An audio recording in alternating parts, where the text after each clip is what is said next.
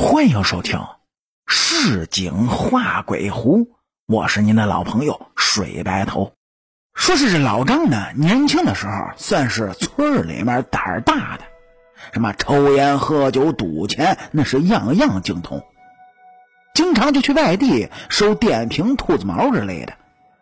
那时候去外地可不方便，没有今天这么多的车，只能啊骑自行车什么的。到我爹那一辈儿呢，就能骑着自行车从山东到天津了。哎，毕竟啊，出去十天半个月的，买卖好的话，相当于在家里挣一年的。哎，这个你还别不信，那个年代的钱很瓷实。老张呢，每次出去就是半个月。那天回村的时候，这天儿呢都有点黑了，路上人特别少。在村头就看到了同村的老巩，说是这老巩和老张很熟，毕竟一个村的，而且呢，他俩都有一样的爱好。老张看到老巩也挺高兴，哎，这出去半个月也馋酒了，而且呢，这手也痒痒，想摸两把牌，哎，正好就碰见同样好这口的，能不高兴吗？老张喊了声“老巩”，老巩也没理他，又喊了一声。老巩回头看他一眼，就出村了，也没和他说话。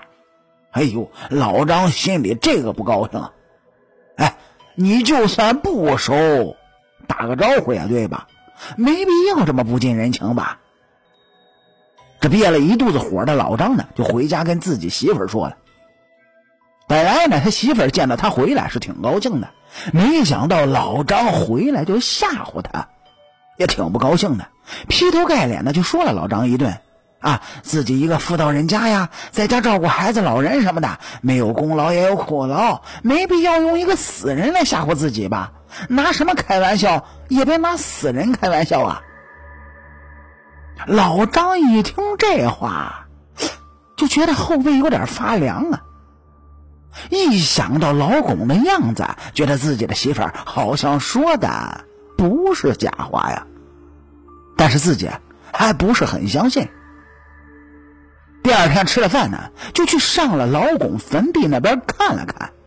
这一个村的姓巩的死后都埋在一个地方，久而久之，那个地方大家就叫那里巩家坟去了一看，心里就是一紧。因为他看到这老巩的坟被扒开了，坟地那边还有一只蝎。看到这里，老张反而不害怕了，心想：有可能老巩是假死，埋进坟地里，哎，又活过来了。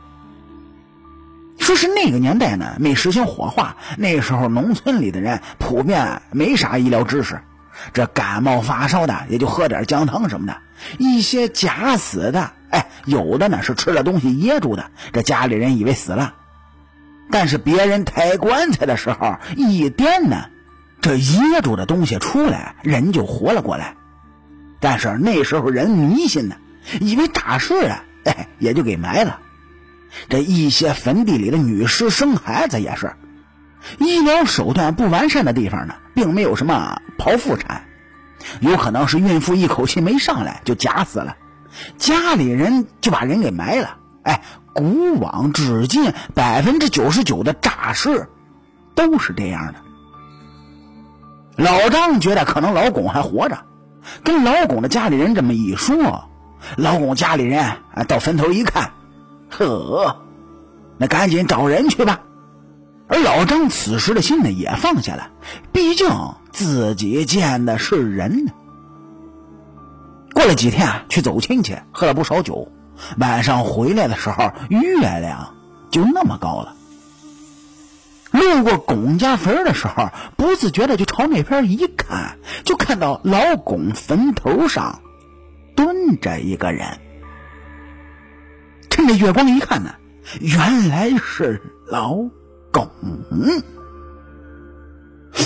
刚要说老巩，他家里人都找他呢，但一看老巩的表情，是一句话也说不出来。因为老公一直盯着自己在笑呢。趁着月光是格外的诡异。老公呢就问他：“你看到我的另一只鞋了吗？”吓得老张骑着自行车就跑了，也不管老公是死是活，太他妈吓人了。老张媳妇呢，等到了大半夜，哎，怎么着也不见老张回来，就去村头看了看。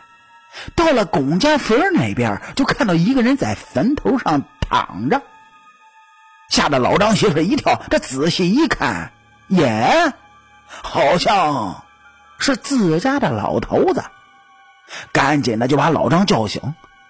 老张一醒都快哭了，觉得脚疼，这低头一看，呵，自己的鞋子也不见了。是穿了一只好像老公坟头的那只鞋，吓得是自行车也不要了，脱下那只鞋，光着脚丫子就跟媳妇儿回家了。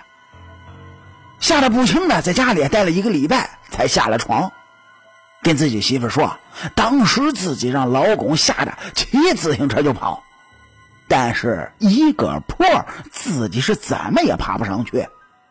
现在想来，自己那是碰到。鬼打墙了。第二天呢，老张媳妇去坟头看了看，只见这坟包上面满是自行车的轱辘印儿。老公家人到现在也没找到老公，但是老张从那以后再也不敢一个人走夜路了，因为只有他知道，他看到的一定是鬼。